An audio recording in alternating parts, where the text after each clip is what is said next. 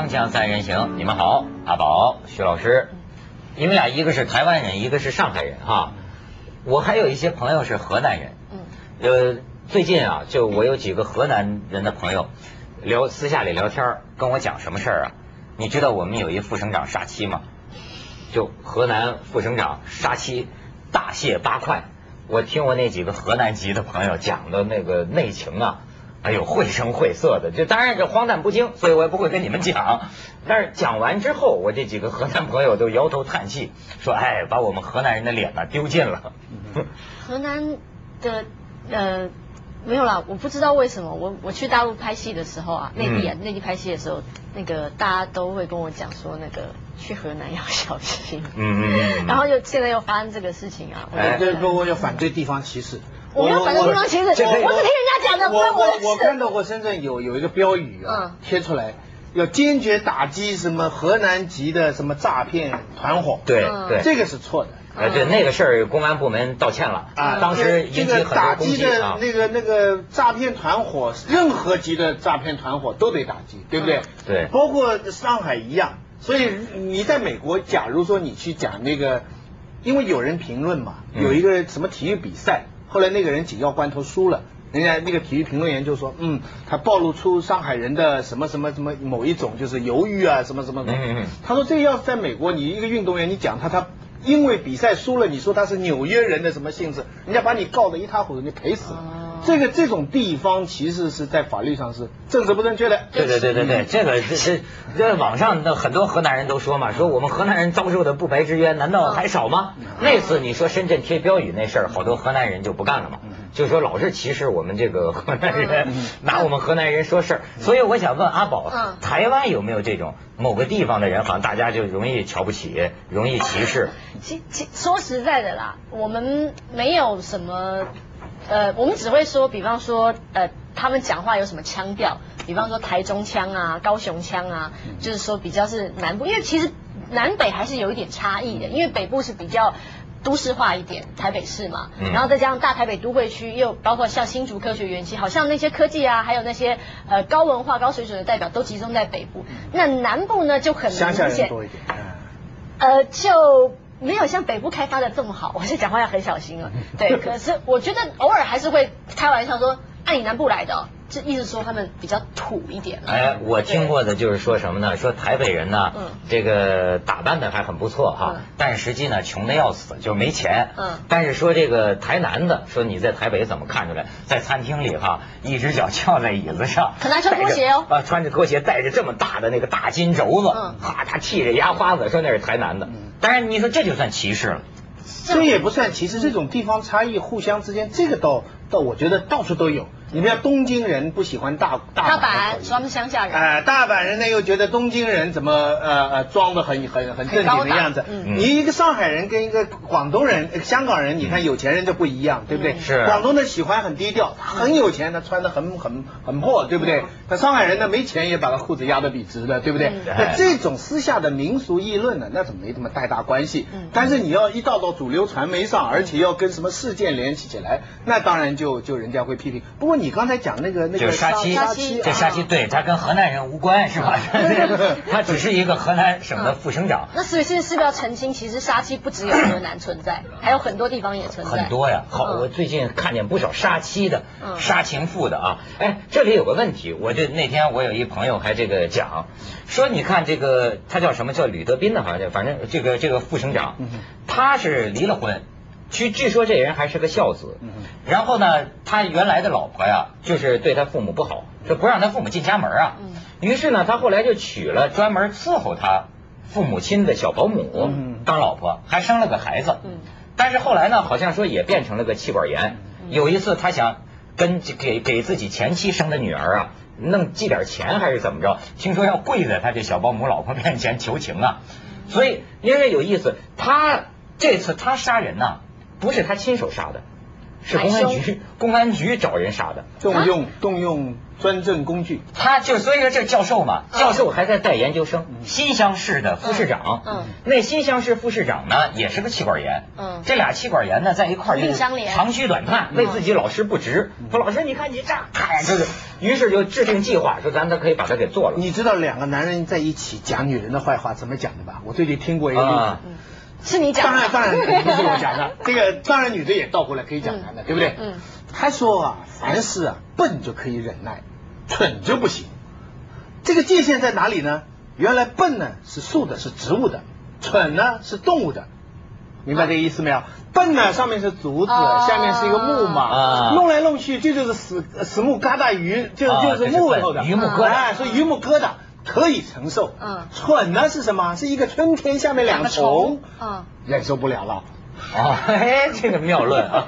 讲到这，我突然想起一个好莱坞的片子，也是这样拍的，就是两个都是妻管严的男人，就在那边抱怨说：“哎呀，我们老婆真的很烦的，我恨不得把她杀了，死了是。”就两个男人达成协议，为了要避免，就是将来有杀妻的嫌疑，说：“我杀你老婆。”你帮我杀我老婆，嗯，然后两个人就可以逃脱这个嫌疑。结果呢，真的死亡换妻游戏，对，不是换妻，死亡杀妻游戏。结果呢，你就你杀了你怎么样？你要杀我老婆，但是我突然后悔了，我觉得这件事情搞得太大了，所以变成他又保护他老婆。啊，就这事情，这是一个好莱坞人不肯放弃计划了。对，因为他觉得，因为我真的很想我老婆死，所以我一定要杀你老婆，你才会杀我老婆。对，所以这个你刚刚这样讲，我就觉得好像故事听起来有点像，但是那个人的老婆应该没死吧？另外一个人的老婆没啊，没没没，但是那个也是个气管炎，现在那个人也给抓起来了，嗯，就是说大卸八块嘛，嗯，就是说他就通过这个新乡市副市长，他这学生研究生找的公安局再去找打手，然后就给大卸八块，大卸八块，其实还是这个这个公安局办事也容易给发现，最后也是给公安局给发现了，他还通什么短短信呢？互相通知。结果被我公安发现了线索，当即就给扣下来了。嗯，所以这事儿就爆发了。但是从这事儿咱得到这个感触，我就讲，我这朋友就讲，说你说一个啊，他杀妻啊，往往是因为什么理由啊？你说这个当官的杀妻啊，他往往啊跟他这个职位很有关系。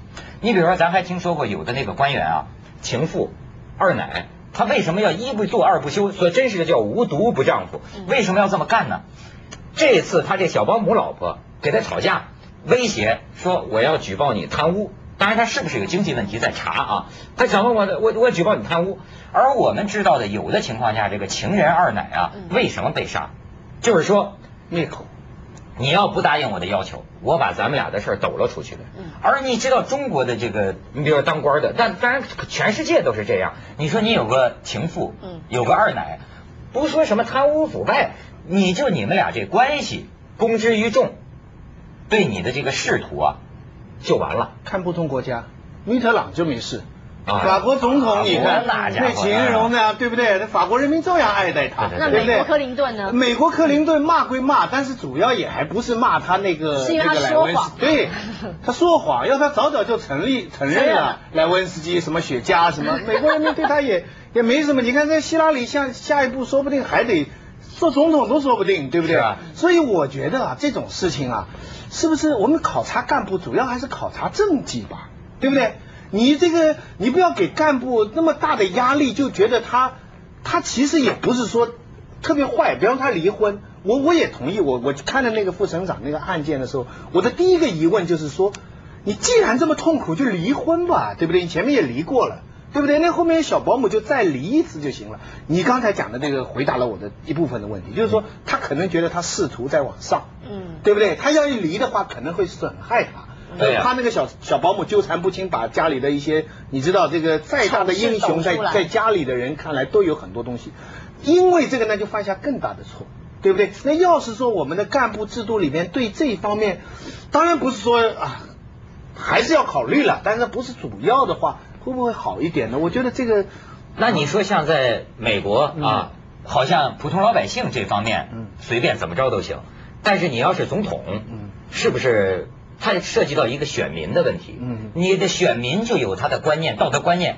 比方说，我这个基这传统的天主教徒或者什么的，我不主张离婚，甚至婚外恋那更是那个那个那个不对的。那么你要总统是这样，我就不选你了呀。美国分两个，美国的政治它有两个，一个是职业，一个是就是怎么来说，一个是议员、总统和各地的地方的这些省长啊、州长啊这类的，嗯他们是选出来的。那这些人呢，他一开始就要保持自己道德的那个本质上要全部清白，他很早就想好了的。他为了这个目标，他不能给人抓住任何的把柄。但是另外还有一大批，当你选上，比如窦文涛，你连杰你选上了以后，你要用很多人做部长啊、国务卿啊，包括下面那些官员呐、他选你做官员是因为你的专业能力，这些人人家就不推敲了。基辛格在土耳其看肚皮舞，啊没事儿。是吗？哎，但是你小布什现在要是跑去看肚皮舞被人拍下来，就是一丑闻。为什么我基辛格我贡献我脑子，我没说我贡献过良心跟我道德。对对对对对，哎呀，对，就是这个意思。我觉得像有些这个娱乐界的明星也、嗯。也是这样，嗯。有时候也是承受不白之冤。嗯。就是说我何时何地向大家承诺过，我在道德方面要绝做楷模对清白，对吧？我并没有表示过呀，我我出名是因为我歌唱的好，对对对。对不对？我没说我是那个那个这个呃君子怎么样？对啊可是你要让保证所有的 fans 跟选民都这么理智才行。哎是就是对不对？这个。就是很多人都分不清楚，很多人都觉得我喜欢偶像不只是喜欢你的歌跟舞，我就是要求你是一个完美的形象，因为我要幻想你怎么样怎么样怎么样，所以大家都很不理智，选民也是一样的。有多少选民有这样子的民主素养？所以我分得很清楚。他也不能说民主素养，我想还是习惯的不同。我们已经看到几种不同了，比方说法国那是最开放那种，嗯他分得很清楚，对不对？米特朗这个，美国已经比法国要保守很多了嗯，他有宗教的力量。法在法国人看来，坦克克林顿那个简直是一个闹剧，嗯嗯他们觉得你们浪费时间。但美国人基本上最后还是分清楚了啊，政治的克林顿跟道德的克林顿是两回事，道德上他不怎么好，政治上他做得很好，我们还是支持他。那到了中国就是另外一个情况了。我们假定一个人政治上做得好做不好的前提是你道德先要好，你道德要不好，你政治不管做到怎么样，就已经是不好了。所以中国的这个这个官员任命制度，这个审查制度哈，人家开玩笑是体操评分制度，怎么讲？扣分制。哦你明白没有？啊就是说，他不管你跳得多好，你盖了多少楼，高了市政建设，跟大功劳没关系，你只要有一个二奶出了一个问题，就完了好，啪，你扣分了。那有很多官员制度，我自己想应该是加分制，对不对？锵锵三人行广告之后见。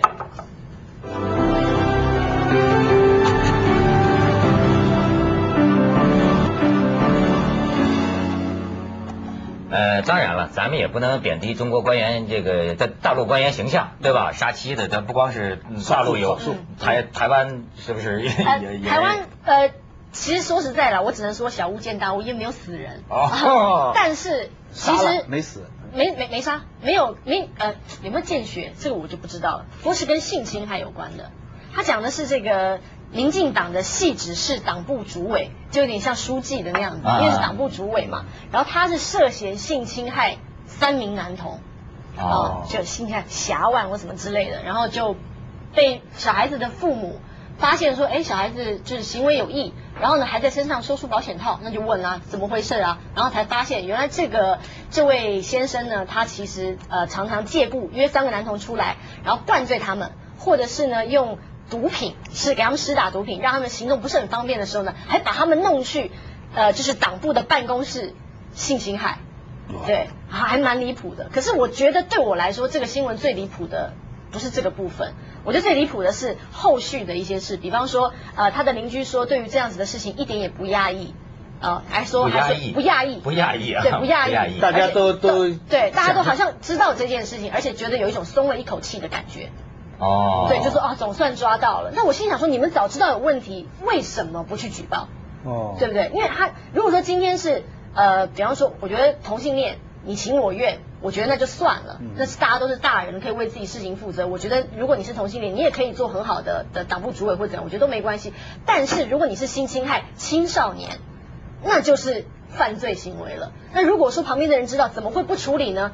而更离谱的，我觉得是他家人的说法。他家人说，呃，可能是因为他小时候头部受伤，所以他怪怪的。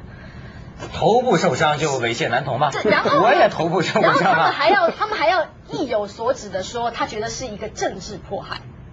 啊我觉得我我真心的觉得啦，我觉得在这个事情当中，他的家属这样子发言是相当不恰当的，因为呃，首先你担纲的是一个还算蛮重要的职位，因为台北县哦，因为系职在台北县嘛，台北县对于民进党 应该对对对对整台湾来讲选举来讲是一个很大的票仓。他不是老输的吗？那里？台北县民进党老赢，真的。现在台北县长是民进党的，对，所以今年呃，就是最近他们要选举的时候，都觉得台北县重，因为台北县的人是比台北市多的啊。对，然后呢，那既然是一个这么重要的政治资源的地方，你怎么还会让一个，因为这个人以前是有有有犯过性犯罪的，还会让他继续去当这个党部主委？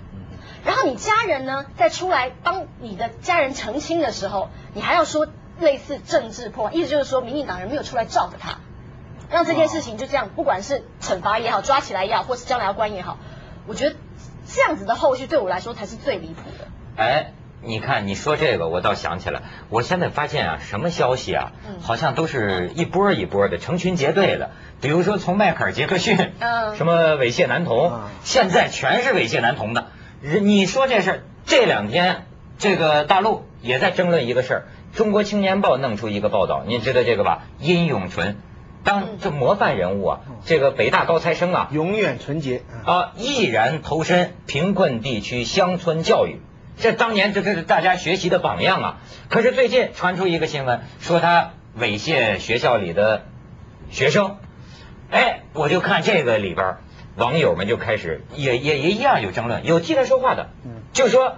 说是你这个《中国青年报》弄出这篇报道来是什么意思，对吧？呃，一个是这个事情查清楚了没有，再一个呢，他猥亵男童和他干的好事儿应该分开，对吧？不，你要弄这个报道，会不会打击了广大投身乡村教育的这个学生青年的积极性呢？但是另外一个人又反驳了啊，说照你这么说，那这当老师的。就这个呃玩弄小这个孩子们的小鸡鸡达四五分钟之久，那就是正常的吗？哎，这就呃网上对这篇报道也是很有争议。那与此相关的就是很多教神父啊、教士啊，不是玩弄孩儿儿童嘛，这都成为新闻。这是其实他们两面我觉得讲的都有道理。前面那个讲的也对，就是说他玩弄男孩子，这是一件犯罪犯犯罪的事情，对不对？嗯。这是任何一个人，哪怕是一个锅炉工。他也可以这样犯罪，哎，对不对？他跟一个好教师是一样的事情，你不能说因为他是个，比方说个锅炉工犯罪判两年，好教师判犯罪判五年，或者好教师判半年都不对的，这个应该人人平等。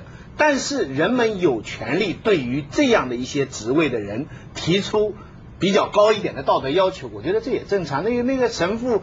这个娈童，那那大家更加更加对。而且就说你是不是有一些你的便利条件，这也是个问题。你比方说像我那朋友讲，就说那个副省长杀妻的，说，可能我要对老婆不满意，我也没准不是我也不会有这想法。就假如说我有这想法的话，我也谁帮我杀人呢？我我，但是你某些职务上的人，你就有这个能力杀妻呀，是不是？不过他这桩事情，我仔细想来想去，越想越越越越。奇怪，嗯，这胆子可真大，就调用下面公安去帮他杀老婆，而且他那个官呐，那个，你你想，你这种事情做下来以后，你这个余生啊，我们先不讲道德上说受良心谴责，你这个余生就跟你这个下级这个神圣同盟得永远结下去了，你谁知道将来官场会走到一个什么程度啊？你常理想想，就算你哪天给你混过去了，你将来要升官了，你升到什么北京了？那个你那个人不是一辈子盯着你吗？因为他帮你杀过老婆啊，这个人是不是脑子有问题？我就觉得脑子有问题。我跟你说，我研究犯罪学啊，我觉得，我觉得这个当然这个有问题，有待公安调查哈。但我觉得这个副省长本人，他一定是还什么博导呢？内内内心深处，哎，这你还别说，就说内心人格或者心理啊有病态、有变态的这种人，可能隐藏在任何一个岗位里。你看，还隐藏在某些国家元首身上呢。你你记不记得说当年那个阿明，那个阿明那么的杀人，以杀人取乐，他这个是属于这个犯罪学当中研究的一种一种很古怪的一种人格呢。可能隐藏隐藏在任何一个岗位，包括在咱们身上。咱们去一下广告，锵锵三人行，广告之后见。我们没有能力找别人杀人。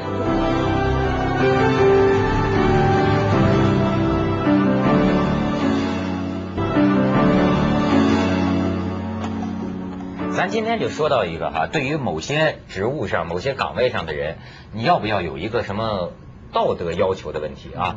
但是我呀就挺有感触，我觉得咱们长期以来啊，在这个道德问题上啊，有点犯了什么冒进，就是有点什么呢？就是社会主义还没完成呢，就开始提共产主义。嗯，你比方说，打比方说，咱说这官员那人民公仆。我觉得其实不要讲人民公仆，我觉得反倒应该倡导一个什么？我从我个人体会啊，打工仔心态。这个打工仔心态是什么？你就是你在这个岗位上，你按照规定办事，尽职尽责。就好比有人说说我是不是喜欢主持节目？我我讲老实话，我是不喜欢的。可是我讲究的是打工仔心态，我要认认真真的捧牢这个饭碗，所以我一定要努力认真的，我把这个饭碗看得很郑重。你当官的也一样。甭说什么人民公仆之类的事儿，你就说你在其位谋其政，该怎么办怎么办？你犯了法，与民同罪，这就行了。这是一个更现实的呃道德要求，你说是不是？所以，所以同样的一件事情，我有一次看电视，就说也是在外国人，他回答是这样，他就人家表扬他说你这个事情做得很好，他就是说这个是我拿了钱就是做这个事的。你是 what I pay for，对不对？但中国人呢，这个时候你就不能，你要这样讲的话，电视台就给你看，卡了。是，你得讲说，我们必须心中装着人民，对不对？我们这，我们时时刻刻不能忘记人民。你其实他可能也讲前面那句话，讲完了也编导说这样不够啊，这样不够起鼓励作用。我我觉得还是个传媒的问题。对，我觉得应该倡导的是模范打工仔心态，就是我们你摄像、导演什么。甭给我唱那高调，你这干这份工作，你当然要认认真真做。你的意思做不好就是你的责任。你的意思就是说，告诉那么多的副省长、副市长、副局长什么，老婆关系不好就离婚，对不对？别想别的主意，对不对？哎，这也包括吧，就是说什么东西咱们都是这个呃，利利分明啊，有是一是一，二是二，对吧？你干好你的本职工作，如当然说你说你道德方面，那得看选民了，看人民了，离不离婚这事儿。那那是个人。接着下来为您播出《网通凤凰紫燕》。